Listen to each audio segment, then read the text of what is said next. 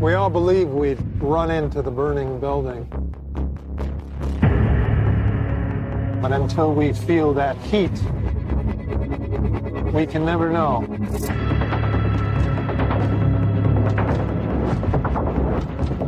You do.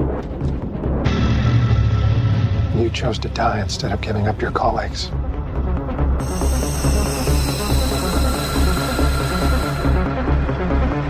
That test you passed?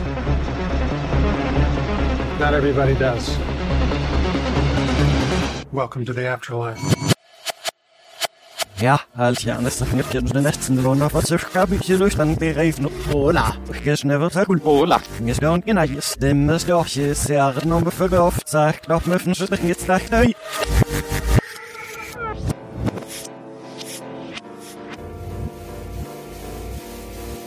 Lukas, Janik, ich habe ein Wort für euch. Entropie, ah nee, Tenet. Tenet, Tenet, Tenet. Janik, Tenet, kannst du es glauben? Ja, ich kann es kaum glauben, dass wir tatsächlich über den Film sprechen können. Wobei jetzt in letzter Zeit, also ich muss sagen, meine Vorfreude ist ins Unermessliche gewachsen. Gerade als dann so die ersten Reaktionen eintrudelten, die durchaus kontrovers ausfielen, war ich mir umso sicherer, dass mir der Film gefallen würde, weil die Argumente, die immer den Film verrissen haben, da dachte ich mir, das sind die gleichen Argumente wie in den letzten fünf bis zehn Jahren, die immer Nolan entgegengeschleudert werden und mit denen ich selten so große Probleme hatte, aber dann war ich gestern drin und kann nur sagen, ihr hattet alle recht. ja, du merkst halt, dass die Argumente schon immer richtig waren. Nein, ich würde auch nach wie vor meine Hand für Inception und Interstellar zum Beispiel ins Feuer legen, aber gut, das war ein anderes Thema, das haben wir ja vor gar nicht allzu langer Zeit hier ausdiskutiert. Äh, ja, Lukas, du warst schon mal im Kino, oder? Ich war jetzt tatsächlich, äh, warst, warst du schon ja, mal? ich war schon mal im Kino. Lukas, ich habe gehört, du warst, äh, du interessierst dich auch so ein bisschen für Kino, habe ich gehört. Äh, jetzt hast ja, auch geht. gesehen. Wie war das? Wie war das so, da mal wieder, mal wieder im Kino zu sein? Du warst ja vorher schon, aber ähm, übrigens, man hört es vielleicht nicht, weil ich rausgerechnet habe, aber ich möchte das mal einmal zur Transparenz sagen, dass Yannicks Nachbar ultra laut Techno-Musik gerade hört und dieser Bass so richtig wummert. Also es ist ein bisschen fast wie nochmal Internet selber zu sitzen. Hast du auch schon Flashbacks, ja, Lukas? Extra so arrangiert, dass wir hier das volle Kino-Feeling Ja, haben. das ist nett.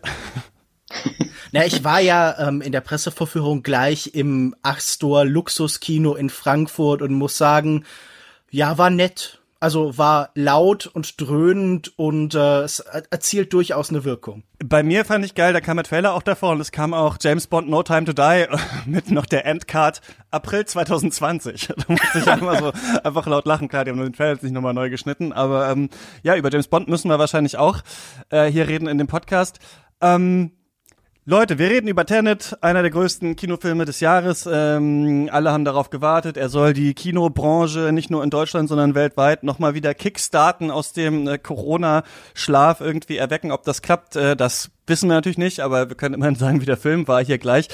Der ist von Christopher Nolan und wir haben schon mal, ich weiß gar nicht, wir haben, glaube ich, in so regulären Folgen gar nicht schon mal über ähm, das Werk eines Regisseurs nochmal gesprochen. Also wir haben irgendwann mal so eine Einzelfolge zu einem Malik-Film mal gemacht, aber das ist das erste Mal. Deswegen würde ich sagen, wir knicken jetzt hier eine lange Vorstellung. Ich glaube, die meisten wissen, wer das ist. Janik hat ihn äh, in der Inception-Folge schon mal länger vorgestellt. Ne, einer der größten, vielleicht der größte Autorenfilmer unserer Zeit, zumindest was das Budget angeht. Ne? Also Tarantino, habe ich nochmal nachgeguckt, ist deutlich billiger, muss man sagen. So, der kostet so 100 Millionen oder sowas. Tenet ja irgendwie 230 Millionen gekostet. Scorsese nimmt auch viel, aber muss sehr betteln gehen, hat man das Gefühl, so in den letzten mhm. Jahren. Also er kriegt nicht sofort den Blank-Check. Jetzt hat er, glaube ich, Apple ordentlich was reingeschmissen äh, für seinen nächsten Film.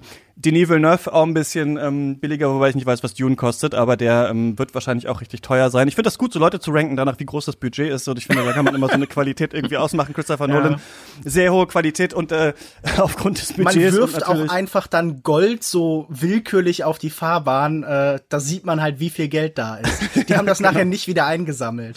Ja, das äh, bleibt dann da einfach äh, liegen. Und sein neuer Film ist Tenet. Ja, und worum geht's? Es geht um einen Agenten, der, ähm, gespielt von John David Washington, der ähm, ja eine geheime Mission hat. Wir wissen erst noch nicht richtig, äh, was es überhaupt ist. Es gibt nur in unserer Welt Gegenstände, die irgendwie aus der Zukunft kommen, die invertiert sind und später wird sich dann noch zeigen, ähm, wer sonst noch irgendwie sich umgedreht der Entropie äh, halber in der Zeit äh, bewegen kann. Normalerweise streben die Dinge ja Richtung Unordnung, aber in diesem Film kann man das scheinbar umdrehen. Dann haben wir ganz viele unterschiedliche Charaktere. Robert Pattinson zum Beispiel ist so ein bisschen sein Sidekick. Die müssten in, ja, so Actionfilm-Manier in sehr viele verschiedene Gebäude einbrechen. Man merkt eigentlich, dass es ein, also es ist sehr, sehr stark wie Bond einfach, ne? Also wir haben eine Szene am Anfang, die eigentlich eins zu eins eine Q-Szene ist, in der so ein bisschen was erklärt wird.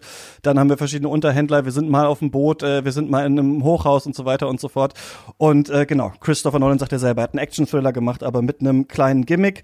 Ich will das nur kurz abreißen am Anfang, dass wir so ein bisschen ein Stimmungsbild machen und dann würde ich direkt in die Spoiler reingehen, weil, glaube ich, alle diesen Film äh, äh, gucken werden. Wie fandest du Tenet, Lukas? Ich schätze an Christopher Nolan einiges. Darüber, dass er ein wirklich begabter Handwerker ist, müssen wir überhaupt nicht reden. Und ich mag auch tatsächlich seine Megalomanie. Ich mag die Größe, die diese Projekte annehmen. Ich habe nur das Gefühl, dieser Film ist innerlich komplett zerrissen äh, zwischen der Sehnsucht danach, eine unmittelbare Erfahrung zu sein, Affektkino zu sein und eben ein intellektuelles Rätsel, Mindbending-Kino zu sein. Ähm, und so bewegt man sich die meiste Zeit in zwei Modi. Entweder man bekommt so große Informationsbrocken vor die Füße geschleudert. Also äh, das erinnert mich tatsächlich wie wenn man in einem Videospiel irgendwie in so einen Raum kommt und dann wird man erstmal eine Viertelstunde zugelabert mit irgendwelchen neuen Informationen und ähm, die stehen aber eigentlich gar nicht so richtig im Bezug zu dem, was dann in den Action-Szenen danach passiert. Ich finde, an manchen Stellen ist das visuell sehr reizvoll. Es ist vielleicht ein bisschen grau mit Farbsättigung hat Nolans auch nicht. Und ich finde, es gibt auch in den Details viele kleinere Probleme. Insgesamt würde ich, wenn ich schon sage, okay, es ist widersprüchlich, sagen, ja, ich habe gemischte Gefühle. Es ist für mich ein äh, in letzter Konsequenz sehr durchschnittlicher Film. Ja, Janik, ähm, ich wollte dich hier natürlich für den Podcast haben, weil wir haben schon mal äh, über Inception ja geredet. Du bist ja riesen Nolan-Fan, äh, Verfechter auch noch stärker als ich zum Beispiel, der auch viele seiner Filme gerne mag, aber bei vielen auch ein Fragezeichen dran setzen würde. Du bist aber nicht so begeistert von Tenet, oder? Ja, also ich finde, Nolan hat einige Filme gemacht, die für mich durchaus Meisterwerke sind und die anderen Filme sind für mich so von gut bis sehr gut und das war jetzt tatsächlich auch für mich der erste Film, aus dem ich mit so einer gewissen Enttäuschung rausgegangen bin. Ich weiß, das hatten ganz viele, vor allem auch bei The Dark Knight Rises damals, der auch diesen Erwartungen von dem zweiten Teil nicht so ganz gerecht werden konnte. Wir haben ja in der Inception-Folge Nolan so ein bisschen verglichen mit so einem Magier, der Zaubertricks mit dem Medium Film vollführt und ich habe es auch dieses Mal in Teilen wieder geliebt, mich diesen Zaubertricks von Nolan auszusetzen, war zwischendurch auch immer wieder kurzzeitig verblüfft, aber so diese ganze Pointe zum Schluss dieses Mal hat für mich nicht funktioniert, die hat er gnadenlos vergeigt. Das ist so ein bisschen, um bei diesem Bild zu bleiben, wenn so der Magier am Ende die Kiste mit der zersägten Jungfrau aufklappt und sie wurde aus Versehen wirklich zersägt. Also so habe ich mich gefühlt. Es war tatsächlich gerade auch nochmal das Ende. Ich konnte das im ersten Moment nicht fassen, dass es das jetzt war. Mein Gefühl war nicht Zaubertrick, sondern so Taschenspielertrick. So, er zaubert ja. und sieht cool aus und nachher ist dein Portemonnaie weg. ja. Ja, ich habe gedacht, das ist wie wenn so jemand dich so zulabert die ganze Zeit und ein Kartenhaus, habe ich gedacht, so aufbaut und so sagt, guck mal, das ist das größte und tollste Kartenhaus. Aber wenn du so rangehst, dann merkst du halt irgendwie, dass an einer Stelle ist das halt einfach so zusammengeklebt, irgendwie so mit Sekundenkleber und an der anderen Stelle sind das irgendwie gar keine Karten, sondern ganz viele Mittelfinger, die auf einen zeigen. Und so denkt man sich am Ende, ja gut, war jetzt gar nicht so toll, wie das gewirkt hat. Und der Witz ist ja, über diesen Film wird sehr viel geredet schon und ganz oft wird ein Satz zitiert, den es aus diesem äh, Film gibt, denn ganz am Anfang sind wir ne, in dieser quasi Q-Szene wie in einem Bond-Film, also äh, John David Washingtons Protagonist, der auch so heißt. Aber im, ich habe in manchen Rezensionen ge gelesen, dass die Leute mit den Augen gerollt haben, als das gesagt wurde. Aber es wird nicht gesagt im Film, oder? Also es gibt Szenen, in denen das Wort kommt, aber niemand Doch, sagt zu ihm Protagonist. es wird The Protagonist gesagt, definitiv. Zu ihm. Also auch am Ende noch mal. Ja, genau, also I'm the Protagonist, aber so ein bisschen von, also das hat eine inhaltliche Ebene, aber ja. es ist nicht sein Name, oder? Er wird nicht jetzt irgendwie, niemand spricht dir an, hey, Protagonist. Genau, das meine ich, das meine ich genau. Protagonist ja. Müller. ja. ähm, Protagonist Washington, ähm, der ist ja dann irgendwann ähm, in dieser Q-Szene, kriegt so ein bisschen erklärt, wie das alles so wahrscheinlich ähm, äh, funktioniert. Und da gibt's äh, die Szene, das können wir, glaube ich, ohne Spoiler erzählen, gleich spoilern wir, aber äh, dass äh, es gibt diese invertierten Objekte und die kann man irgendwie benutzen. Ne? Also es wird am Anfang wird eine äh, Pistolenkugel gezeigt, die äh, liegt auf dem Tisch und er kann sie dann quasi rückwärts in der Zeit so quasi so auf, also sie fliegt in seine Hand hoch und äh, die ähm, Wissenschaftlerin, die mit ihm redet, sagt, versuchen Sie es gar nicht zu verstehen sie müssen das fühlen. Und dieser Satz geistert jetzt auch ganz viel im Internet rum, so ein bisschen als Witz, den Nolan eingebaut hat, dass er sagt, man soll gar nicht versuchen, das zu verstehen, man muss das eigentlich fühlen. Und da bin ich richtig sauer geworden, weil ich dachte, aber dann mach doch so einen Film. Also ich meine, wir sind jetzt in diesem Jahr haben wir die ganzen Specials gemacht und wir haben wirklich über auch mehrere, finde ich, Regisseure äh, gesprochen, bei denen man sagen kann, da geht es genau darum, also Tarkovsky vielleicht einer von ihnen, ja, wo es auch darum geht, nicht alles zu verstehen und durchdenken zu wollen, sondern tatsächlich Zeit, die sich ausdehnt, auch äh, fühlen zu wollen. Aber wenn du willst, dass ich es nicht verstehe, sondern fühle, dann laber mich doch nicht zweieinhalb Stunden zu. Also ich habe wirklich in diesem Film nochmal wie so ich fand, das war ein ganz tolles Kinoerlebnis, weil so der Kritiker in mir so richtig so wie aus so einem Kälteschlaf wieder so erwacht ist. Ich bin so richtig sauer. Ich hab, ich weiß gar nicht, ich saß in diesem Kino, ich habe mit dem Kopf geschüttelt, ich habe bei manchen Szenen laut gelacht, weil ich sie so dumm fand.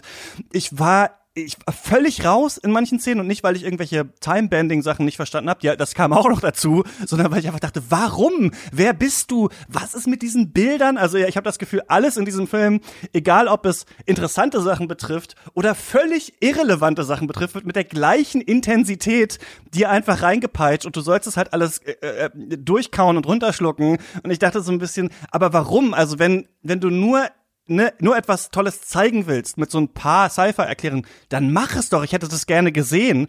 Und ich habe mich dann auch gefragt, muss ich den nochmal schauen? Das sagen ja auch, ist auch was, was in sehr vielen Kritiken steht. Ja, der Film ist so toll, man muss ihn sich nochmal anschauen. Und ich finde, wenn man jetzt im Nachhinein über ihn nachdenkt, vielleicht versteht man einige Sachen mehr, die man im Kino nicht verstanden hat. Vielleicht sind einem bestimmte Szenen im Gedächtnis geblieben, die wirklich clever waren. Aber das war nicht der Film. Der Film waren nicht so ein paar Sachen, sondern der Film hat zweieinhalb Stunden, von denen echt viel mich komplett aufgeregt hat, muss ich sagen. So und ein paar Sachen klar waren sehr gut. Ich glaube halt, wenn man tatsächlich diese Ebene anguckt, das Fühlen, dann äh, hätte er tatsächlich einen konsequenten Actionfilm drehen müssen. Ich glaube aber, und ich weiß nicht, ob das ein kontroverses Statement ist. Äh, Christopher Nolan ist kein guter Actionregisseur, denn er hat nicht die Neigung zum Rausch, zur Ekstase, zum Benutzen von Räumen und von Körpern in einer bestimmten Art und Weise, sondern er ist halt äh, so beschreibe ich das in der Regel, ein Mechaniker, ein Uhrenmacher, jemand, der sehr feste Netze und Strukturen aufbauen kann. Aber ich glaube halt, dass Action auch immer Zufall und Chaos und Unordnung ist. Und selbst wenn es nur in den Choreografien der Figuren liegt, die halt in irgendeiner Form selber so die Entropie äh, von der Situation ausdrücken und vielleicht versuchen, Ordnung darin zu schaffen oder versuchen, Chaos zu schaffen. Und ich glaube, ihm fehlt jede Neigung zum Kontrollverlust, der in guter Action in Teilen eben auch enthalten ist. Auf welcher Ebene auch immer. Ja, wobei ich das so, zumindest ihn so ein bisschen in Schutz nehmen würde. Ich finde, er entwickelt sich schon weiter, was das Inszenieren von diesen Action-Szenen angeht. Also es wurde ja natürlich so ganz groß angepriesen, dass er hier so eigentlich fast vollständig auf digitale Effekte verzichtet hat und dass dieser Anteil irgendwie weniger wenig, als eine Romcom. Man hat es dreimal genau. Mal gehört. Ja, und ich finde, man sieht das aber auch. Also das hat einfach eine ganz andere Physis und Choreografie, die da stattfindet, eine ganz andere Greifbarkeit und zumindest da muss ich auch sagen, also ich finde auch, wenn er dieses Statement macht, dass man den Film fühlen soll, dann hätte das wirklich zu so einer Art Trip ausarten müssen, meiner Meinung nach. Und so sind es dann doch nur so ganz kleine Einzelmomente, in denen ich so was wie eine, ja, wie so ein Gänsehautgefühl hatte zumindest. Das liegt auch äh, an dem Score, der hier bei mir im Haus im Hintergrund läuft die ganze Zeit. Also das hat schon, das ist irgendwie mit, äh, ja, mit so einer brachialen Wucht eingespielt die ganze Zeit. Ich weiß, viele haben sich jetzt auch schon aufgeregt, dass der Film eigentlich viel zu laut ist und dass das Sounddesign fürchterlich ist, aber das hat schon so eine gewisse Gewaltigkeit die ganze Zeit und dann noch, also ich denke, wenn wir jetzt so ein bisschen offener reden, so diese Szene im Flughafen, das war zum Beispiel so eine Action-Szene, die dann so einen Aha-Moment bei mir ausgelöst mhm. hat, die so mhm. eine Wendung kreiert hat, aber davon gibt's viel zu wenig in dem ganzen Film ich würde daran halt anschließen, ich glaube, er ist halt zu freudlos für einen guten Actionregisseur. Ich glaube, die wirklich guten Actionregisseure, Leute wie John Woo zum Beispiel, die wissen, wie sie einen gewissen, wie sie eine Begeisterung vermitteln können für diese Situation, die sie schildern. Also ein Flugzeug, das irgendwo rein, rein crasht, gibt's ja auch zum Beispiel bei John Woo dauernd und ich finde, da macht es einfach unverhältnismäßig viel mehr Spaß. Und ich glaube, Spaß ist etwas, das in Actionfilmen immer auch irgendwie angelegt ist, egal äh, wie sie angelegt sind und wie sie aufgebaut sind. Ich glaube, hier ist ja alles grau und trostlos und der Humor wirkt immer so, als würde ihm jemand eine Waffe an den Kopf halten und dazu zwingen, einen Witz zu erzählen. Und ich glaube, ohne eine gewisse Neigung zu, zum, zum, zum Frivolen, zum Vergnüglichen, kann man keinen guten Actionfilm drehen. Also keinen wirklich guten. Da fallen mir jetzt so im spontanen Kopf wenig Gegenbeispiele für ein. Aber äh, ich finde, das kann man ja auch in einem anderen Rahmen dann noch diskutieren. Ich würde The Raid 2 anbringen, aber Lukas, ich weiß, dass du von ja, dem aber, Film auch nee, nicht aber, so begeistert aber warst. Aber The Raid ist doch zum Beispiel ein völlig freudloser Film, der auch nur noch Überwältigung ja. kennt, der halt einfach nur noch so, alles ist hart und düster und blutig und da ist dann vielleicht noch ein gewisser Reiz in de dem Athletischen, aber ich, ich denke halt, ähm, was weiß ich, ein Tourenwettbewerb ist ja auch kein guter Actionfilm. Ja, ich glaube, dass du hast ähm, ja gesagt, dass ähm, Action-Szenen auch immer so ein bisschen von Überraschung und von dem, was irgendwie äh, von so einer Entartung irgendwie leben irgendwie und ich glaube, das ist auch so wie also wie wir das mögen, wenn Action-Szenen konstruiert sind, ne? Ich glaube, dass es schon so ist, dass wir beide Sachen mögen. Also wir mögen einerseits das, was wir sehr doll aus dem Heist-Film kennen, dass uns ein Problem gezeigt wird. Also wir sehen, diese Leute müssen da rein und es gibt folgende Schwierigkeiten, die sie überwinden müssen. Das hat äh, eine spaßige Ebene, finde ich, dass man so merkt, okay, das ist erstmal schwierig, wie können sie das machen? Dann haben wir coole Charaktere, die das lange erklären. So funktioniert Inception ja auch. Und ich habe auch schon im Inception-Podcast äh, gesagt, das macht aber auch Spaß, das zu sehen, weil wir sind Profis beim Handwerk, die so ein bisschen erzählen, okay, wir müssen daran, müssen das machen, das funktioniert so und so. Und man selber ist eben auch neu in diesem Team und möchte das auch so ein bisschen verstehen. Und wir haben das hier in diesem Film auch auch in manchen Szenen. Und dann passiert das normalerweise ja im Heist-Film, dass Leute das machen und dann geht irgendwas schief. Dann passiert irgendwas und sie müssen auf einmal improvisieren. Sie müssen irgendwas anderes machen und da haben wir Freude daran zu sehen, wie kommen sie daraus jetzt raus und ist es vielleicht nur Brute Force oder ist es ein besonders cleverer Gedanke? Und wir haben das hier äh, in diesem Film auch, aber das sage ich jetzt, äh, wenn wir äh, in den Spoiler-Teil reingehen, denn das machen wir dann jetzt. Und also wir sehen, wir sind alle so ein bisschen ja, enttäuscht würde ich schon sagen von diesem Film, aber ähm, wir werden jetzt noch weiter drüber reden. Falls ihr den noch gucken wollt, dann müsst ihr jetzt äh, ausmachen, denn wir spoilern jetzt. Es gibt äh, die Szene, in der sie in diesen Flughafen einbrechen sollen, ne? Also sie soll oder in dieses ähm, in diesen Freeport, was eine geile Idee für ein Setting ist, finde ich übrigens. Also so, ein, so eine Räume, in denen die Reichen ihre Kunstwerke und sowas äh, verstecken außerhalb der Zollgrenzen und so weiter.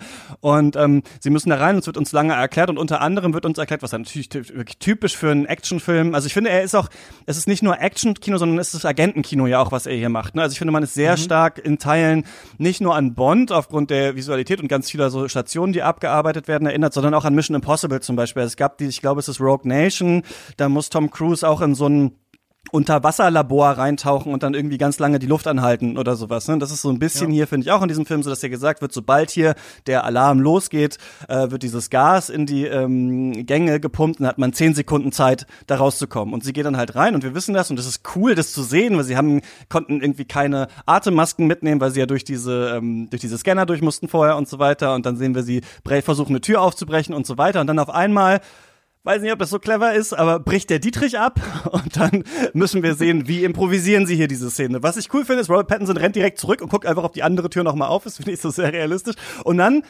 klappt es halt irgendwie. Also ich weiß nicht genau, was dann genau passiert. Auf jeden Fall kommt er irgendwie zurück und John David Washington hat halt die Tür aufgemacht. So.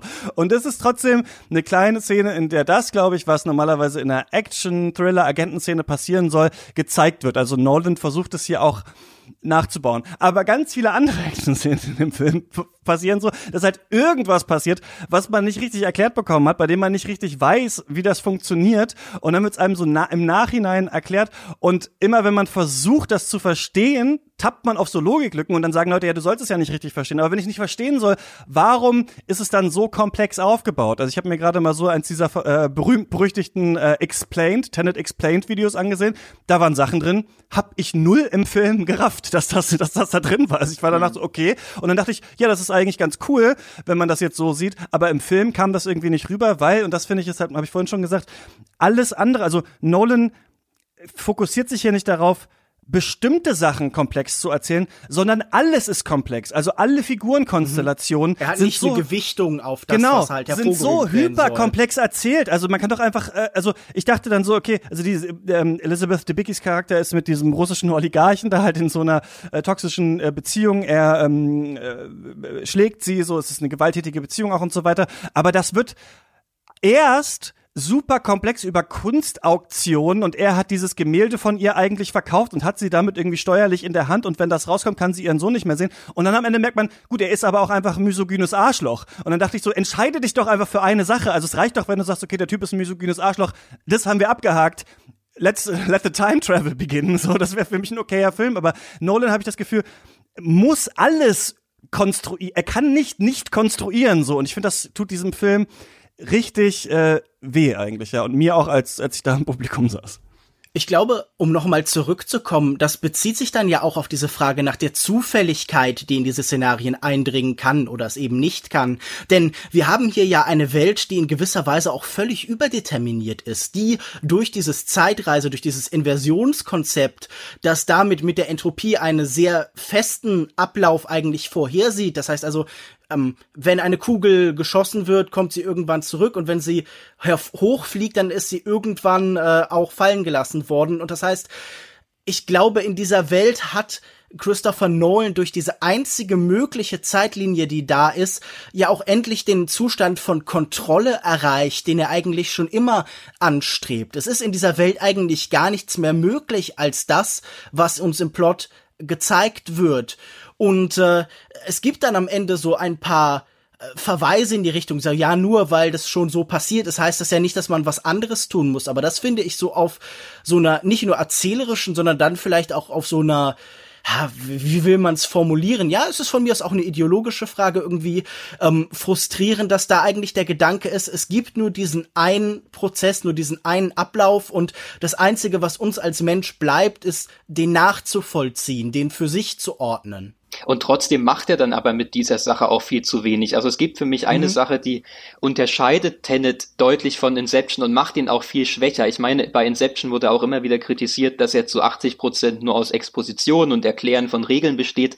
Aber dann war bei Inception irgendwo auch so ein Cut und dann fing die Mission an und dann wurde auf diese Regeln zurückgegriffen und dann sind Sachen schiefgelaufen, da gab es Wendungen und das fehlt mir bei Tenet total. Also wir sehen hier ja gar keine Fallhöhe. Das, es wird zwar ständig vom Ende der Welt geredet, aber wie genau das ablaufen soll, was da jetzt das Problem ist, das wird in so zwei Halbsätzen lapidar dahin geredet. Oder ich finde, man kann ihn auch eigentlich thematisch viel mehr mit Interstellar als mit Inception vergleichen. Und da gab es ja dann auch diese Wendungen, wo tatsächlich dann nochmal was passiert ist, was vorher so oft herbeigeredet wurde. Nämlich, wenn sich dann Menschen getroffen haben und bei der einen Person sind auf einmal 25 Jahre vergangen und bei der anderen nur eine Stunde, also diese auch durchaus gruseligen und verstörenden Was wäre wenn Szenarien, die dann da auch mal radikal eingetreten sind, das fehlt mir bei Tenet völlig. Also das ist alles nur reine Behauptung, hatte ich den Eindruck. Ja, es ist jetzt nicht unbedingt Marcel Proust oder irgendwie Augustinus oder so, was jetzt so die zeitphilosophischen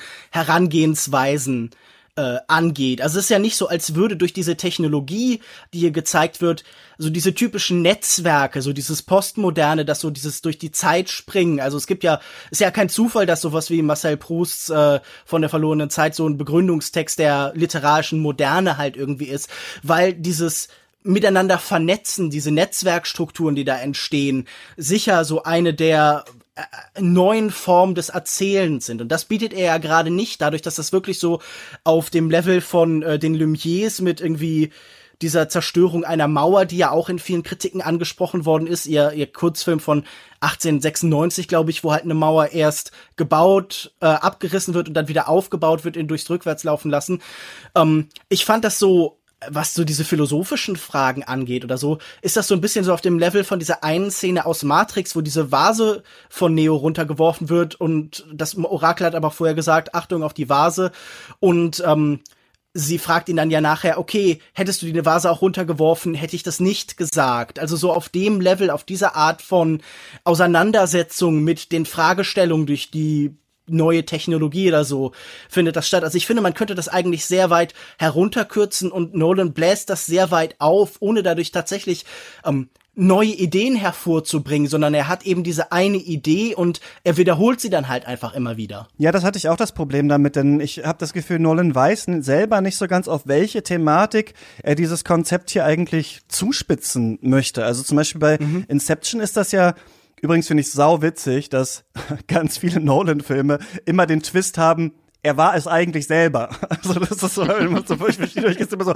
er war es eigentlich selber. Und hier natürlich in dieser Ecke, also ich weiß nicht, ob ihr da gerätselt habt bis am Ende, wer da in diesem Anzug war, aber als dann Robert Pattinson den kurz anguckt, dachte ich, gut, er, wahrscheinlich war er es eigentlich selber. Ja. Aber okay, man soll es ja nur fühlen. Und ähm, bei Inception ist ja zum Beispiel so ganz toll, dass, dass, dass dann diese Idee, ne, also das, was eigentlich das Tolle ist, was hier gemacht wird, also es soll uns ja verkauft werden als etwas, Tolles, jemandem eine Idee einzupflanzen. Aber was hängt da eigentlich dran? Und irgendwann erfahren wir ja, ne, er war es eigentlich selber, was er eigentlich selber, wie eigentlich die erste Inception, die er gemacht hat, eigentlich abgelaufen ist und was daraus gefolgert ist. Und das ist was, das einem, klar, auch Emotionen werden auch in, in äh, Inception oft durch Dialoge vermittelt und nicht unbedingt durch Bilder.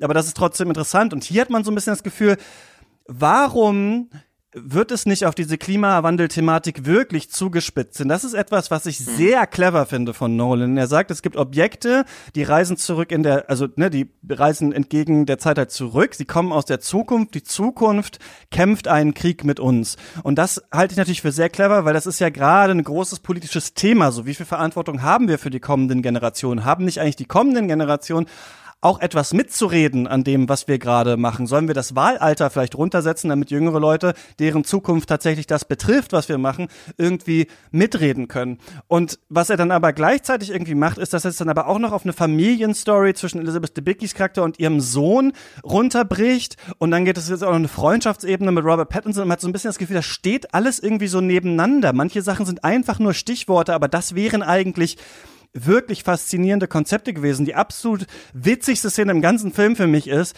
da erklärt jemand, ich glaube, es ist ähm, John David Washington erklärt Elizabeth Debicki, was passiert, wenn ihr Mann diese Pille schluckt. Und der sagt dann so, ja, und dann stirbt er.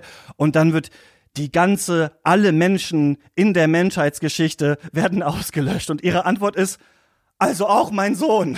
Ja. und ich dachte so, wow, ich habe wirklich laut gelacht in dem Film, weil ich dachte so, wow, man traut sich daran nicht, nicht ran an diese Frage, denn im Film kommt ja auch dieses Großvaterparadox vor. Ne? Das wird ja so eingeführt und das ist ja eine Sache, die wir aus Zeitreisefilmen kennen. Wenn ich meinen eigenen Großvater töte in der Vergangenheit, geht das überhaupt, äh, bin ich da nicht tot, denn ich habe ja meinen Großvater getötet. So. Und es wird ja so aufgeworfen. Aber ich finde an dieser Frage hängt eigentlich, wenn man es tatsächlich zu Ende denkt, eine interessante Idee dran. Denn wenn die Zukunft sich wirklich entscheidet, die Vergangenheit auszulöschen, dann ist es ja so, dass wenn das Großvater, wenn das nicht stimmt quasi, also dass man dann nicht mehr existiert, dann würde das ja auch heißen, es passiert ja auch nichts. Also wenn sie das dann in der Vergangenheit machen und äh, die Leute auslöschen, hat das für ihre Klimawandel-Zukunft, wo die Meere schon angestiegen sind, keine Konsequenz.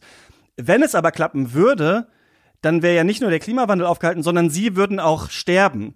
Und das wird aber im Film nicht angesprochen. Das fände ich zum Beispiel eine wunderschön tragische Idee, dass die Zukunft quasi, dass sich Menschen in der Zukunft halt umbringen, quasi in so einem Zeitsuizid, um immerhin irgendwie den Klimawandel zum Beispiel aus, aus, äh, aufzuhalten oder sowas, ne?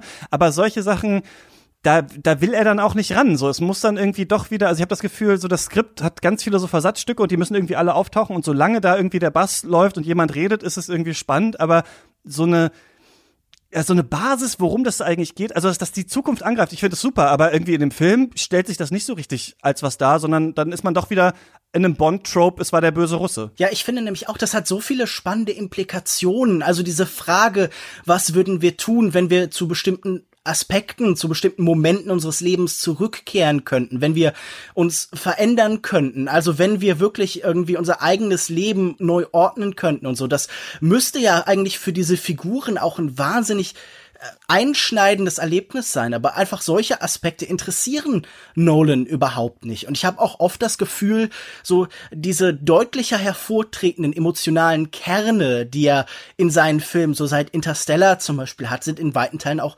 einfach eine Reaktion auf die Rezeption, auf die Kritik auch in Teilen, weil dann immer wieder Leute schrieben, ja, das ist so emotionslos und dann sitzt da Christopher Nolan, der irgendwie der größte Filmemacher seiner Zeit äh, sein möchte und baut dann halt eben solche Szenen ein. Also mir scheint das immer so so zweckdienlich, als als hätte er verstanden, ja die Leute wollen das halt, aber als hätte er nicht verstanden, warum Leute das wollen. Wobei er ja, also da würde ich dann doch Interstellar auch wieder in Schutz nehmen. Also da hat er eben genau diesen Generationenkonflikt, den du Christian schon angesprochen hattest, einfach viel komplexer und auch wirklich komplexer und nicht nur komplizierter durchaus erklärt. Und ich habe auch Interstellar jetzt am Wochenende erstmal wieder gesehen. Und ich finde da auch spannend, wie man den eigentlich so nach drei, vier Jahren nochmal anders rezipieren kann und auch so ein bisschen so auf die gegenwärtige Katastrophe, in der wir jetzt auch gelebt haben in den letzten Monaten, wieder nochmal ganz neu beziehen kann. Also ich finde, das ist ein durchaus bemerkenswerter äh, Film, aber das gelingt ihm dieses Mal halt nicht und er versucht es dann eben zu erden mit diesem Drama rund um Elisabeth Debicki und da kann ich mich also auch nur anschließen. Das ist für mich dieses Mal ziemlich gescheitert. Also er, das ist auch wieder so verkalkuliert. Er denkt halt, das ist jetzt eine fortschrittliche Frauenfigur, weil sie eben ja, sich dagegen den misogynen russischen Oligarchen an ihrer Seite der, der Waffe notfalls auch zur Wehr setzt, aber am Ende ist es trotzdem nur wieder die Mutterfigur und noch dazu eine Mutterfigur, die sich eben Entschuldigung, aber einfach blöd verhält doch. Also du hast gerade das schon zitiert, so wie mein Sohn stirbt dann auch, wenn die Welt untergeht. Also das sind einfach total eigenartige Momente und auch dieses, wir müssen nicht mal über diese Umweltthematik reden, aber generell wieder dieses, ja auch durchaus verstörende und komplizierte kapitalistische Bild, das Nolan da wieder aufmacht. Also das fängt bei diesem komplizierten Kunsthandel am Anfang an und endet dann so bei der Vernichtung der Welt, aus der irgendwie Profit gezogen, gezogen werden sollten und Gelder, die da aus der Zukunft in die Gegenwart fließen, um das zu verwirklichen. Das ist alles unfassbar spannend, aber das ist einfach da und dieses Mal pickt er das überhaupt nicht auf, sondern verfällt völlig diesem Faszinosum. Also es ist ja durchaus technisch faszinierend. Ich würde auch da sagen, also natürlich haben wir das mit dieser äh, Mauer und solchen Spielereien, wie du, Lukas, schon erklärt hast, schon gesehen. Aber ich würde dann doch sagen, also in dieser Größenordnung, mit diesen Choreografien haben wir das noch nicht gesehen. Also äh, dieses Schlachtfeld zum Schluss, das ist schon durchaus ein beeindruckendes Setpiece, was er da inszeniert als Finale.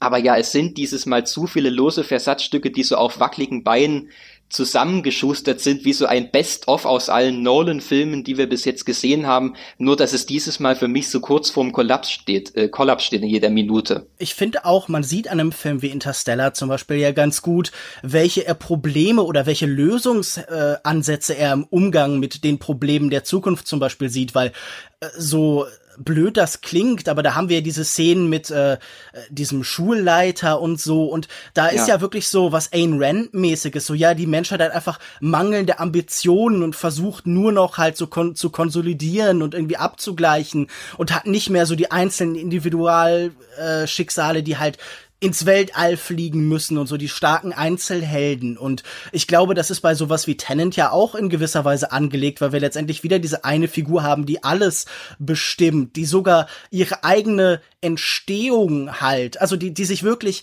so im wahrsten Sinne des Wortes selber an den eigenen Haaren aus dem Sumpf der Zeit sieht. Also diese komische Form von Heroisierung, die gleichzeitig mit so einem britischen Understatement kom kombiniert wird, das finde ich hier auch wieder sehr präsent halt. Also ich glaube, dass Christopher Nolan an dieser Frage, okay, aber wie gehen wir denn jetzt mit dieser Zukunft um, auch eben immer nur technologische oder so so Leistungslösungen hat, weil das halt einfach sein Weltbild ist. Also ähm, diese Mechanik betrifft bei ihm ja auch immer Politik und soziale Systeme. Wobei es dann Interstellar doch die Liebe ist, oder? Die am Ende dann die, die, die Rettung der, der Menschheit ist?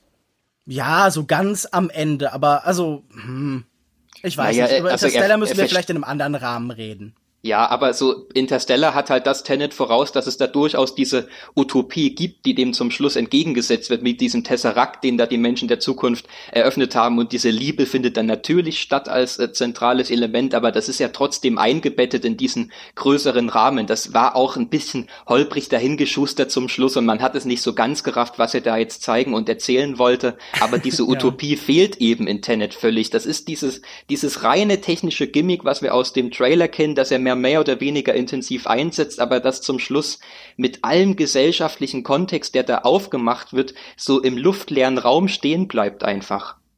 Ich finde übrigens auch Liebe ist nicht die Lösung aller Menschheitsprobleme. Also äh, das halte ich auch für optimistisch, zumal äh, Liebe ja nun für verschiedene Menschen auch sehr unterschiedliche Dinge bedeuten kann.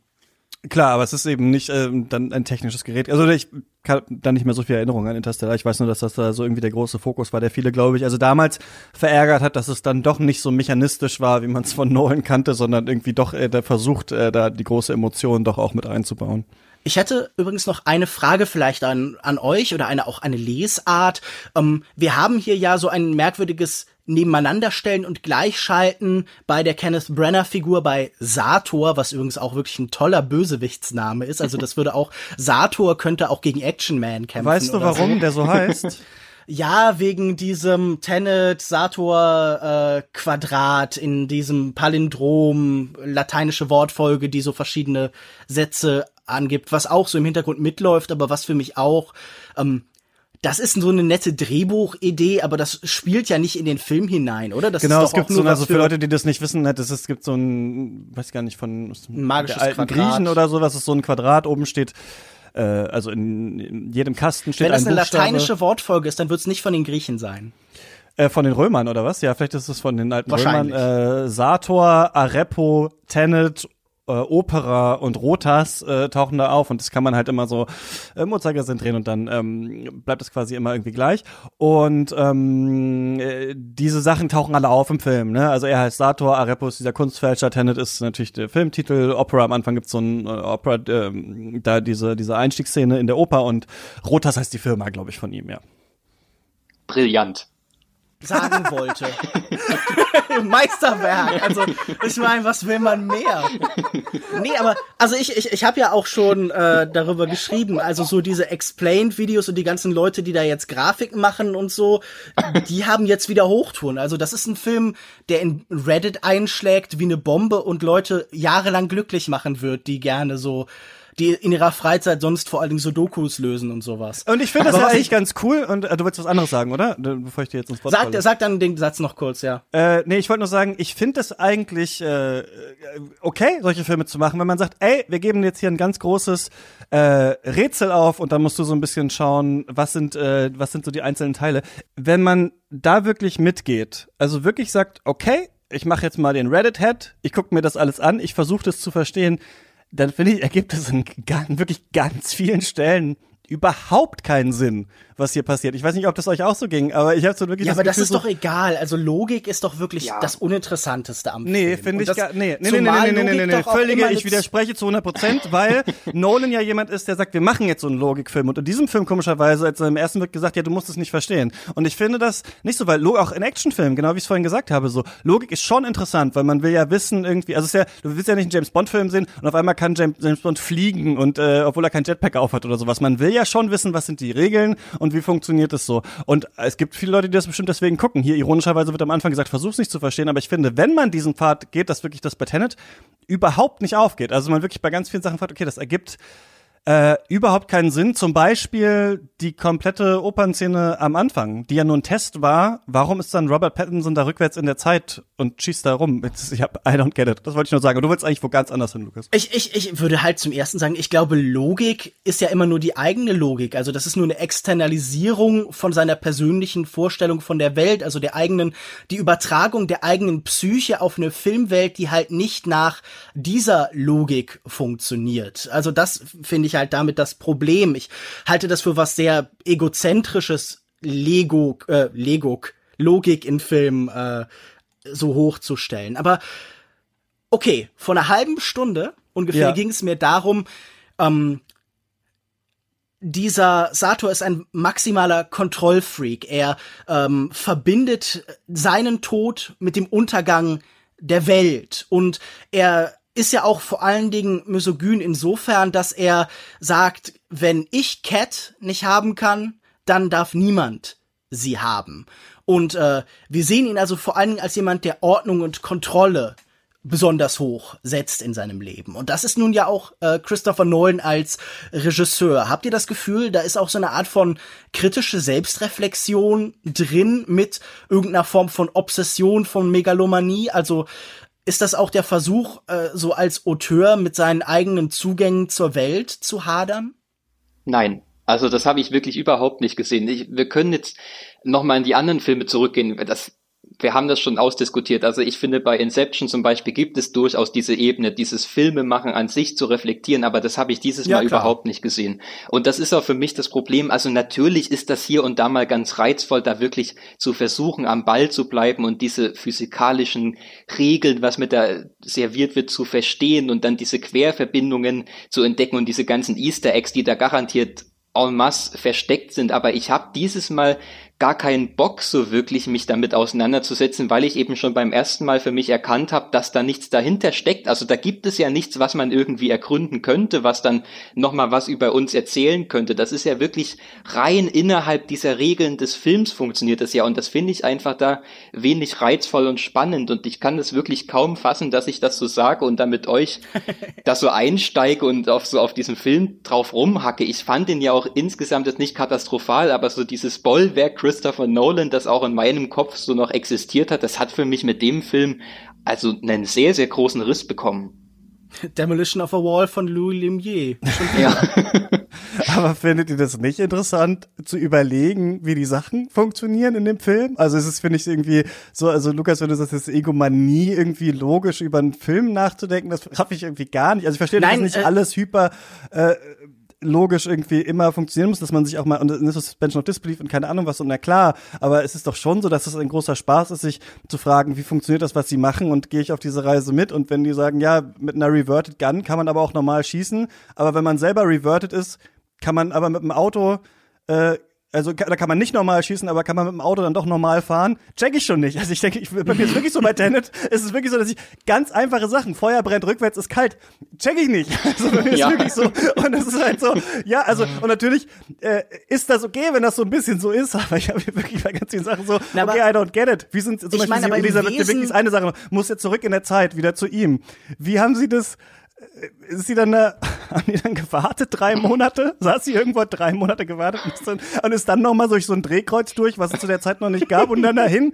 I don't, ich check's irgendwie Im einfach gar Wesen eines Paradoxon liegt, dass man es nicht auflösen kann, dass es keine Antwort gibt dafür. Also deshalb sehe ich halt nicht den besonderen Reiz, weil es äh, per Definition kann man das Paradoxon nicht auflösen. Aber das ist doch kein Paradoxon, dass man zurück in der Zeit reisen kann. Das ist doch quasi vom Film als Realität gesetzt. Ja, aber es gibt doch so viele Situationen, in denen das natürlich eine paradoxe Qualität angeht. Wie kann er rückblickend in der Vergangenheit etwas gemacht haben, das er sonst vielleicht nicht getan hat und so weiter? Also es wird doch sogar das Großvater-Paradoxon hier äh, als genau, aber ich würde Beispiel sagen, das lässt sich nicht auf alles aus, dieser Welt. Aus, aus, ausweiten in diesem Film. Also ich meine, das hat nichts mit Zeitreisen zu tun, ich will einfach nur Sachen sagen, aber sie Okay, geht ja okay, dann, sag sie geht ja dann da zurück. Das ist ein Podcast, sag Sachen. Und, ver und versucht ihn, sie versucht ihn ja davon abzuhalten, dass er diese Pille isst, ne? Warum schießt sie ihn nicht einfach in die Beine?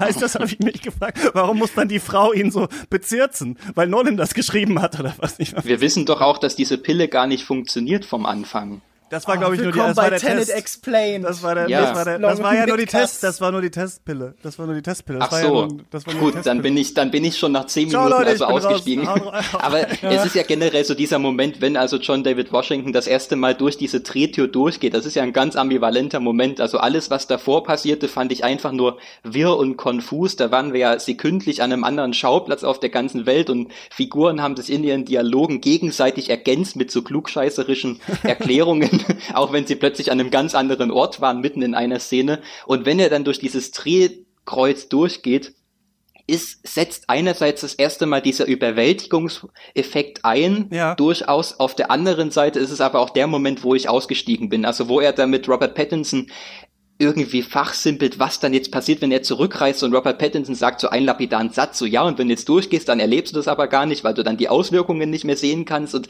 also da war ich dann wirklich raus und das war auch der Moment, wo ich keinen Bock mehr hatte, das zu verstehen. Ich muss auch ganz ehrlich sagen, ich habe das Ende nicht verstanden, bevor ich es mir jetzt online durchgelesen hatte, schon allein, weil ich dieses Finale da in diesem unterirdischen in dieser Höhle da unten so wirr zusammengeschnitten fand. Also man hat gar nicht mehr erkannt, so wirklich, was da vor sich geht.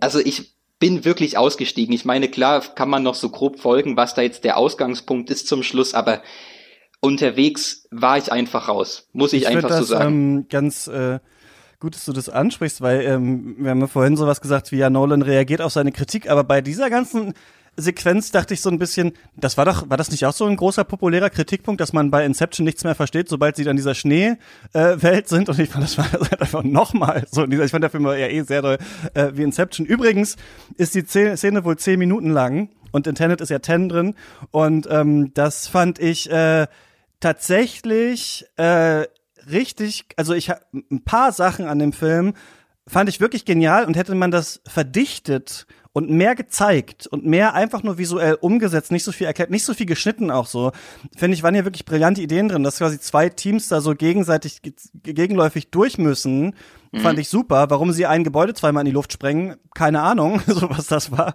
Und äh, deswegen so habe ich mich da gefühlt. Und ich fand auch dieser Moment, wo er dann zurückgeht. Also wo dann wirklich, ich glaube, eventuell, weiß nicht, ob es in dem Film eine Szene gibt, wo der Soundtrack mal aussitzt, aber in meiner Erinnerung hat es da auf jeden Fall nicht so gewabert, sondern er ist dann wirklich da und dann nur eine Möwe, die rückwärts fliegt. Und da dachte ich mir so, ja, das, das, ist, ist cool, doch ja. was das ja. ist doch etwas, was ich sehe. Ich dachte auch so, wäre es cool, wenn er zum Beispiel eine Szene aus seiner Kindheit in Erinnerung hätte, wo er im Wald ist und er sieht irgendwie ein Reh rückwärts durch den Wald. Irgendwie so. Also klar, das müsste dann wahrscheinlich irgendwie beatmet sein mit so einem Gerät, keine Ahnung. Aber so, solche Sachen. Also ich meine, aber ich komme auch gerade, ich habe auch gerade irgendwie acht Wonka Y-Filme in irgendwie drei Tagen geguckt. Aber da dachte ich mir so, kann, hätte der sich nämlich mal hinsetzen können mit Wonka Y? Der hätte mir ein paar, also immer hätte die Hälfte herausgekürzt und ein paar einfach schöne, überwältigende, ruhige Szenen und eben dann auch menschliche Momente wie am Ende. Ich fand das schon schön, dass hier dieser Casablanca-Moment, der Beginn einer wunderbaren Freundschaft gespiegelt ist mit, aber diese, wir hatten die schon und du wusst, du weißt es noch nicht. Also du wirst unsere ja. Freundschaft erst noch erleben und ich gehe jetzt in den Tod ich fand aber das wunderbar, nicht, aber weil die Figuren so egal sind. Ja, weil es auch und weil, weil vorher dir alles um die Ohren geflogen ist. Also ich bin wirklich so, ich denke wirklich, da hätte man, also ich glaube, man hätte einen wirklich überwältigend, auch überwältigend schönen und äh, berührenden Film hier draus machen können mit dieser, mhm. mit dieser Thematik. Aber wenn man es nicht mit hunderttausend anderen Sachen überfrachtet, was dieser Priya-Charakter war, kann ich bis, weiß ich bis jetzt nicht. Ne?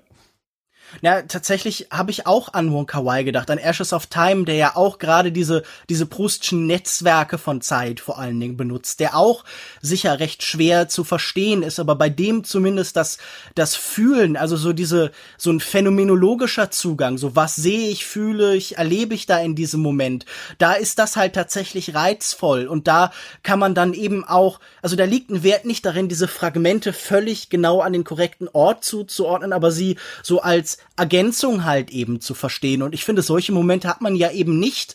So, ähm, Nolans Puzzle waren, glaube ich, sonst immer so befriedigend für viele, weil ja tatsächlich am Ende so der Moment des Auflösens, der Moment, in dem sich das mhm. große Ganze als Bild fügt, ähm, gab. Und ich finde, die sind hier dann doch sehr rar gesät. Also wenige Leute oder wenige Kritiken sprechen irgendwie von dem Gefühl so, okay, jetzt wo ich weiß, er hat die Firma selber gegründet, hier taucht äh, Pattinson, also hier taucht Neil schon mal in irgendeiner Form auf, dass er diese Person gemacht und so, wo wir letztendlich so das, das große Ganze sehen und jeden Zeitstrahl so aufgebröselt haben, ich hatte nicht das Gefühl, dass der Film das schafft, das als Aha-Moment, als irgendwie befriedigende Situation zu schildern, sondern, also, da legt er auch einfach filmtechnisch, da legt er auch in seiner Form die falschen Schwerpunkte, als dass das irgendeine Wirkung hat.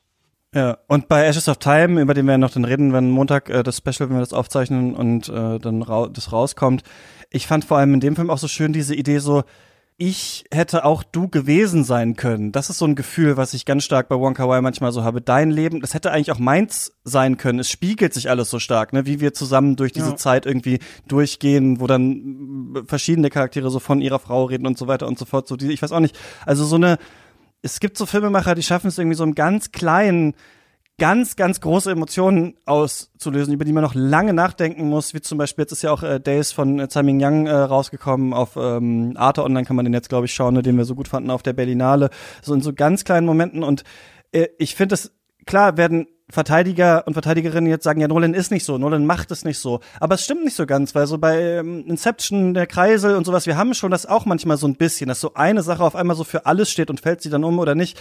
Und das hat mir hier auch gefehlt. Es war ein Ansätzen hm. da, dass man dachte, also das, was ich jetzt im Nachhinein in den Theorien gehört habe, ganz am Anfang, der der diese Kugel rückwärts schießt, dann hat auch diesen ja, Anhänger von, hat den ja. Faden am, ne, dass dieser Faden dafür steht und sowas. Okay, aber das ist auch, da ist auch am Anfang jetzt nicht so ein starker Fokus drauf gelegt, dass man das am Ende noch weiß, oder ich wusste es zum Beispiel nicht. Und ich finde so diese kleine, also sich dann mal das aufzubauen und gerne auch die Boeing irgendwie reinfliegen zu lassen, aber dann sich wieder zu reduzieren in manchen Momenten und das so langsam sich ausdehnen zu lassen, so, da wäre so, es wären wunderschöne Möglichkeiten hier gewesen, ja. Die Szene mit dem Flugzeug die halt in Face Off schon, da war sie geiler, weil da war äh, Nicolas Cage.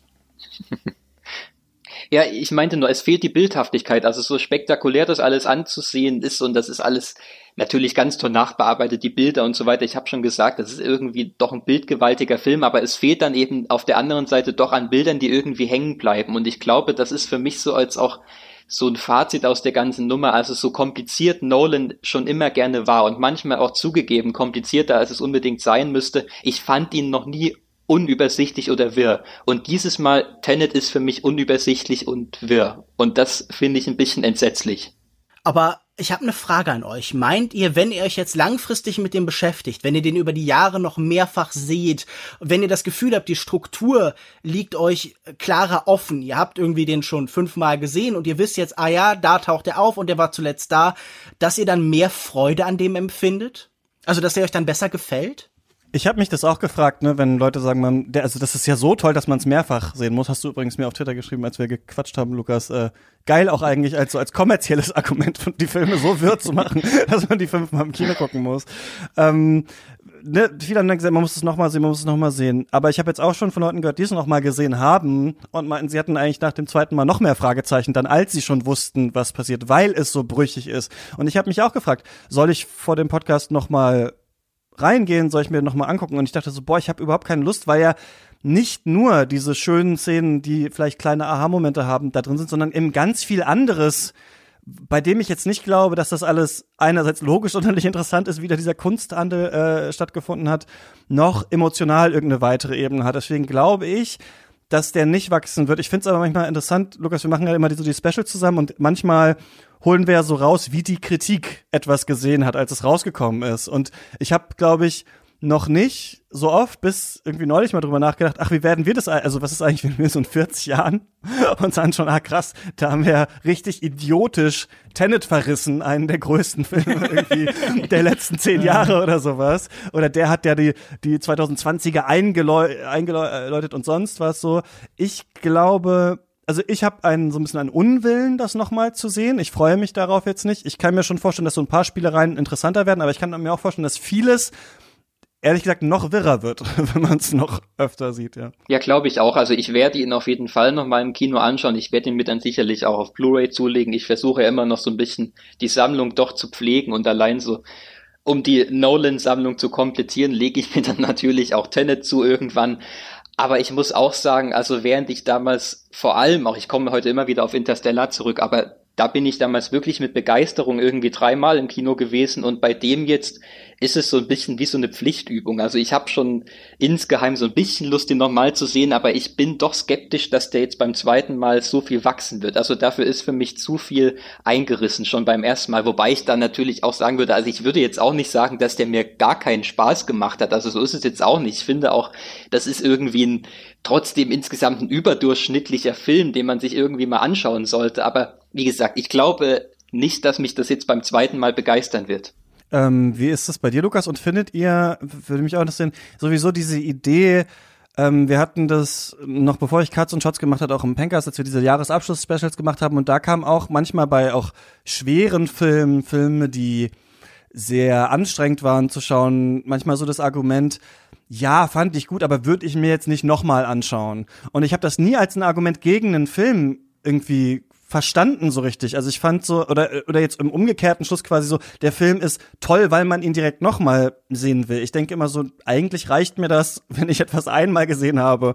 Und ich finde, es muss dann, also dann irgendwie für mich Sinn ergeben und äh, toll sein. Wie siehst du das, Lukas, und äh, denkst du, der wächst noch bei dir? Also Filme, die mir besonders am Herzen liegen, sind sicher auch Filme, die ich oft sehe. Und ich glaube, es liegt schon ein Wert darin, wenn sein Film zum Beispiel nicht nur der Plot ist, sondern wenn er voll von Momenten ist, von Situationen, die man gerne immer und immer wieder erlebt und die auch eine neue Resonanz finden im eigenen Leben. Ich glaube aber nicht, dass das ein wahnsinnig sinnvolles Kriterium jetzt ist, gerade bei einem neu erscheinenden Film jetzt schon abzuklopfen, so was werde ich in fünf Jahren darüber drüber denken oder wird es Spaß machen, den zwei oder dreimal zu sehen, weil ich dann auch sofort das Gefühl habe, das ist so ein ökonomisches Argument. Also bietet der mir viel für sein Geld. Also wenn ich eine Blu-ray hab, schaue ich den fünfmal oder schaue ich den nur einmal. Und das scheint mir ein Zugang zu sein, den ich nicht wahnsinnig nützlich finde. Ich möchte noch mal ähm, euch fragen, dann tatsächlich diese Szene. Also wenn es dann wirklich geklappt hat. Also wenn wir dann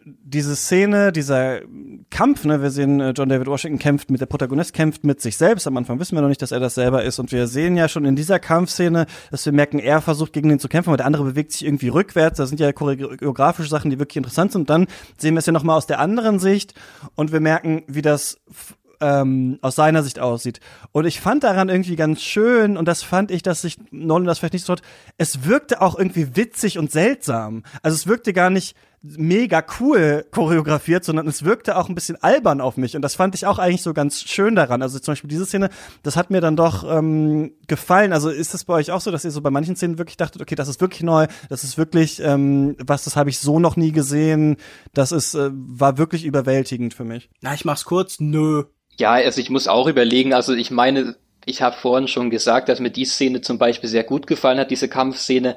Ich finde auch schon, habe ich vorhin auch schon mal erwähnt, ich fand dieses Finale schon überwältigend, wie sich da diese Gebäude wieder zusammensetzen und dann nochmal explodieren in der nächsten Sekunde. Also das ist schon irgendwie alles schick anzusehen. Aber ja, dann, es ist jetzt nicht die Neuerfindung des Kinos, sagen wir so. Ja gut, das kann man natürlich auch von einem Regisseur nicht immer erwarten. Also wenn nee. das der Maßstab ist, dann haben wir hier sehr wenige Filme, denen wir äh, gesonnen sein sollten. Ja.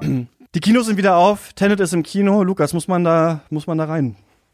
Ach, man muss gar nichts, aber ich denke schon, dass es ein recht ungewöhnlicher Film in diesem, diesem Preissegment ist und dass das die Art von Kino ist, zumindest theoretisch, die ich gerne unterstützt sehen würde. Und äh, ich glaube, das ist aktuell wahnsinnig schwer, so ein Projekt und äh, gerade unter dieser Situation das zu refinanzieren. Deshalb würde ich schon sagen, geht mal, aber als Film finde ich es nicht wahnsinnig überzeugend. Ja, ich kann mich dem nur anschließen. Ich finde schon, man sollte ihn sehen. Das ist ein sehenswerter Film. Das ist eure Pflicht, verdammt. Ja, also ich kann auch nur sagen, so das ist natürlich so eine Art des Blockbuster-Kinos, über das man streiten und diskutieren kann und das ich gerne öfter so sehen möchte. Aber ich finde auch, das ist am Ende dann doch ein bisschen, ich würde fast sagen, eine Luftnummer gewesen. Ja, ja, ich finde auch, okay. dass man, ähm, dass man Tenet nicht gesehen haben muss eigentlich. Ähm, auch nicht, weil jetzt die Kinos wieder auf sind und auch nicht, weil man jetzt mal wieder einen Film sehen will. Muss man, kann man eigentlich auch überspringen. Wenn man es aber macht, erhält man mehr, als wenn man ihn sich später auf Blu-ray anschaut, finde ich. Denn ich mochte eigentlich, dass ähm, Nolan zwar diese Idee der Rückreise in der Zeit einführt, aber ganz oft da immerhin visuell mitspielt, ne? Also ich finde, Tenet spielt ja mit dieser Idee, dass wir das auch, also dass es lange angeteased wurde und wir nicht genau wissen, was passiert. Und dann gibt es zum Beispiel am Anfang diese Szene, in der John David Washingtons Charakter gefoltert wird und diese Züge so vorwärts und rückwärts daran so vorbeiziehen. Und das war natürlich auch im Kino, fand ich sehr überwältigend, das zu hören. Ich finde, er macht das so ganz oft, dass man sich immer beim Schauen auch so fragt, okay, also dass man das Gefühl, er hat hier Shots zum Beispiel im Wasser, wo wir dann genau sehen würden später, wenn wir noch mal hinkommen, dass es irgendwie rückwärts abläuft. Also es ist natürlich im Kino überwältigend, als da der, als die da losgerannt sind in dieser Oper. Ähm, äh, dachte ich wirklich, was ist denn jetzt los? Bin ich im Club? Also äh, das fand ich schon, das fand ich schon so beeindruckend. Aber ich muss sagen, also ich erkenne hier drin eigentlich einen sehr, sehr guten Film, der einfach völlig überfrachtet ist. Also meine Kritik tatsächlich ist nicht sonderlich komplex an diesem Film. Man hätte einen wirklich, glaube ich, genialen Film daraus machen können, wenn man ganz viel rausgekürzt hätte und ein paar andere Sachen, die interessanter wären, reingepackt hätte. Das wäre, glaube ich, äh, kein kein Ding der Unmöglichkeit gewesen. Und ich war eigentlich wirklich entsetzt, dass das, dass irgendwie Nolan das nicht geschafft hat. Vor allem, da der Film ja nochmal 8000 Mal verschoben wurde. Aber ähm, ja, Tenet ab jetzt im Kino. Was ist die letzte andere gute Sache, die ihr gesehen habt? Also ich habe einen Film gesehen, auch im Kino diese Woche, der tatsächlich auch in dieser Woche neu startet, nämlich, ähm, wie heißt der, Der See der wilden Gänse. Lukas, ich habe gesehen, dass du den auch schon gesehen hast. Ein mhm. chinesischer Gangsterfilm, der so ein bisschen in die Unterwelt eintaucht, aber bei dem ich auch sagen muss, der ist für mich ähnlich ambitioniert und hat sehr, sehr viele gute Ansätze, genau wie Tenet, aber ist dann für mich doch nur ein okayer bis guter Film geworden und keiner, den man jetzt unbedingt gesehen haben muss. Also der ist auch optisch wahnsinnig stark, der ist toll inszeniert, spielt mit langen Kameraeinstellungen, also der stellt das natürlich auch bewusst auf, wie er inszeniert ist, aber hat für mich, bis auf dass das eine durchaus interessante Milieustudie ist in dieses undurchdringbare Gangstergeflecht, das da stattfindet, auch in diesem armen Milieu, ist das für mich eine sehr uninteressante Geschichte gewesen, bei der ich irgendwann mal auf die Uhr geschaut habe und dachte, ja, jetzt ist wahrscheinlich die Exposition vorbei und jetzt geht's endlich mal los, aber dann habe ich festgestellt, dass der Film in zehn Minuten zu Ende ist. Also das war dann auch ein bisschen eine Enttäuschung für mich. Wie fandst du den? Äh, sehr gut. Äh, ich habe eine Kritik für Kinozeit geschrieben. Ich habe den damals auf dem Filmfest in München gesehen und ich finde den gerade so in dieser Reißschwenkbewegung, die alles, was in diesem Film äh, passiert, verwischt, dass er irgendwann nur noch Bewegung ist, dass der irgendwann nur noch Bilder ist, die so aus dem Dunkeln an die Oberfläche steigen. Das fand ich wahnsinnig mitreißend. Und der hat faszinierende Bilder und der hat faszinierende visuelle Ideen. Ich finde, das ist der Film, bei dem man gleichzeitig sagen kann, äh, wirklich vielleicht, wie äh, Nolan es behauptet hat, versuche nicht es zu verstehen, fühle es, aber der auch einem eben viel über das gegenwärtige China verrät, wenn man tatsächlich versucht, dem ein bisschen mehr Ordnung und Struktur zu geben. Also ich fand den tatsächlich sehr reizvoll. Ich kann den nur empfehlen. Und noch was? Äh, naja gut, über Days hast du gerade schon gesprochen. Den habe ich jetzt gerade auf äh, Arte nochmal gesehen und auch darüber geschrieben. Den fand ich ganz fantastisch. Ansonsten äh, würde ich sagen, ich empfehle einen äh, Film von einem Filmemacher, den ich persönlich kenne. Das will ich so als Offenlegung vorwegschicken. Und zwar von äh, Finn Benkert aus Buxtehude. Der hat den Film äh, Lest You Forget gedreht, der ab dem äh, 3. Oktober zum Stream verfügbar sein wird. Und das ist so eine Art Coming-of-Age-Geschichte in weiten Teilen, aber mit vielen interessanten Ideen, visuell an vielen vielen Stellen sehr originell. Ähm, man merkt ihm aus jeder Pore so die, die Aufrichtigkeit, die Ehrlichkeit darin, die eigene Erfahrung als Heranwachsender und eben als Filmemacher nach außen zu tragen. Und ich denke, es ist äh, ein Film, den man sich vielleicht anschauen sollte. Lest You Forget von Finn Bankert ab 3. Oktober zu streamen. Und nochmal bei Days einzuhaken, weil wir vorhin auch darüber gesprochen hatten, ob Filme wachsen, wenn man sie mehrfach sieht. Bei Days habe ich zum Beispiel große Angst, den ein zweites Mal zu sehen. Also ich habe den diese Woche auch nochmal ganz kurz äh, so rezensiert und habe mir dann nochmal so einzelne Ausschnitte nochmal angeschaut, um das so nochmal aufzufrischen, was da jetzt genau vor sich ging und wie das gemacht war. Aber das war für mich zum Beispiel so ein einmaliges, auch sentimentales Seherlebnis, den da morgens im Kino sehen zu können, dass ich totale Angst habe, den jetzt nochmal mit Abstand und in dem Wissen, was da gezeigt wird, zu sehen, weil ich total die Angst habe, dass der für mich beim zweiten Mal jetzt gar nicht mehr funktioniert. Also ich kann nur sagen, dass er mich auch beim zweiten Mal tatsächlich sehr berührt und mitgerissen hat. Also ähm, dieser Film hat auch bei so einem kurzen Abstand, auch in diesem in diesen sicher schlechteren Bedingungen, also zu Hause auf dem Fernseher, hat immer noch fast genauso gut funktioniert. Ich habe Bon Kawaii Sachen geguckt, da reden wir Montag drüber und ich will noch mal deine Rezension, Lukas, zu Tenet äh, empfehlen, die du auf Kinozeit geschrieben hast, weil ich finde, das ist die. Nee, die ist äh, auf, beim Filmdienst Beim Filmdienst ist die, äh, genau. Ähm, die fand ich richtig gut. Und ich wüsste so die beste Deutsche, die ich gelesen habe, auf jeden Fall. Äh, das fand ich sehr, fand ich sehr schön. Ähm, kann man sich auch noch mal durchlesen. Dann sollt ihr uns natürlich schreiben, ne? Wie fandet ihr Tenet? Ich sehe schon, die Leute werden, äh, die sind gespalten, glaube ich, einfach bei diesem Film. Man sieht jetzt schon auf Letterbox so, es gibt Verrisse, es gibt äh, in den Himmel loben. Äh, schreibt uns auch gerne eure Meinung. Dann können wir das mal in der Mailback-Folge zum Beispiel vielleicht äh, diskutieren und da noch mal Licht drauf werfen. Und ansonsten, ah, bin ich nächste Woche dann in Venedig und plan so ein bisschen rum, gerade wen ich treffe und äh, wann wir über was reden. Erstmal kommt Montag halt das Special, falls ihr uns unterstützt und dann muss ich mal schauen. Es kann jetzt sein, dass ich nicht direkt jetzt am ersten Tag da äh, mit irgendjemandem äh, irgendjemanden zu schnappen kriege, weil ich muss mich da noch, also es ist nicht so wie die Berlinale, auf der ich dreimal war, sondern ich war wirklich noch nie. Ich weiß gar nicht genau, wie das aufgebaut ist, wie das läuft und so weiter. Also vielleicht brauche ich ein bisschen Orientierungszeit, aber dann sollte es einen regelmäßigen Podcast geben. Ich werde versuchen, dass wir das täglich machen. Ähm, vielleicht ist es aber auch zwei äh, täglich, müssen wir mal schauen, wie es läuft. Alles klar, dann danke, dass ihr endlich mit mir über Tenet geredet habt. danke auch. Sehr gerne. Ich würde sagen, wir drehen jetzt Yannicks Spur lauter und tanzen. Ja. Jawohl, genau. So Viva Colonia im Techno-Remix. Das sind wir dabei. Das ist prima. Das ist prima. Äh, Viva Colonia, macht's gut. Bis zum nächsten Mal äh, aus Venedig. Ciao. Ciao. Tschüss.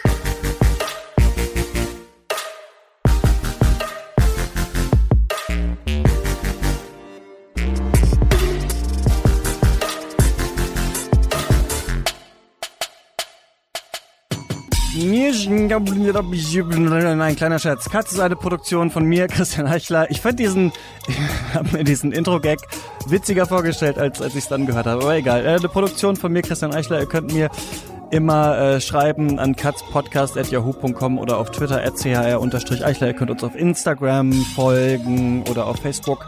Oder auf Twitter. Und an dieser Stelle danke ich wie immer den Leuten, die Cuts erst möglich machen. Auch dass wir zum Beispiel dann nächste Woche oder ich äh, besser gesagt nach Venedig fahren kann. Unsere Studiobosse sind David Bockhorn, Joshua Franz, Memo Jeftic, Stefan Kiske, Georg Kraus, Nikolai Pjuk und Tom Simmert. Und ich danke natürlich auch unseren weiteren ProduzentInnen. Das sind Leute, die uns mit 5 Euro im Monat unterstützen. Marcel Beermann, Dirk Böhme, Finn-Ole Clausen, Luis Derfert, Nikolas Dietz, Heiko Dörr, Jon Eden, Anna Eiselt, Sarah Eliport, Arne Leonardo, Thomas Fröhlich, Elisabeth Fulda, Jörg Giese, Max Gilbert, Paul Vincent Guigas, Jonas Helmerich, Jonathan Hilgenfeld, André Holstein, Michael Kanzia, Christian Kaufmann, Thomas Kustermann, Martin Leistner, Sebo McPowers, Alfred Neumann, Jan Ruwisch, Oliver Salten, Michael Schill, Gerrit Schlaf, Martin Schober, Dirk Scheweck, Andreas Siegmann, Malte Springer, Eik Stankiewicz, Marius Stein, Valentin Tischer, Tobias Walter, Philipp Watermann, Christian Wefers, David Wieching, Florian Wittenbecher, Florian Zeppenfeld, Christoph Zollner und Falk Tschitschmann und meiner Oma. Dankeschön, macht's gut, äh, viel Spaß, Internet. Jetzt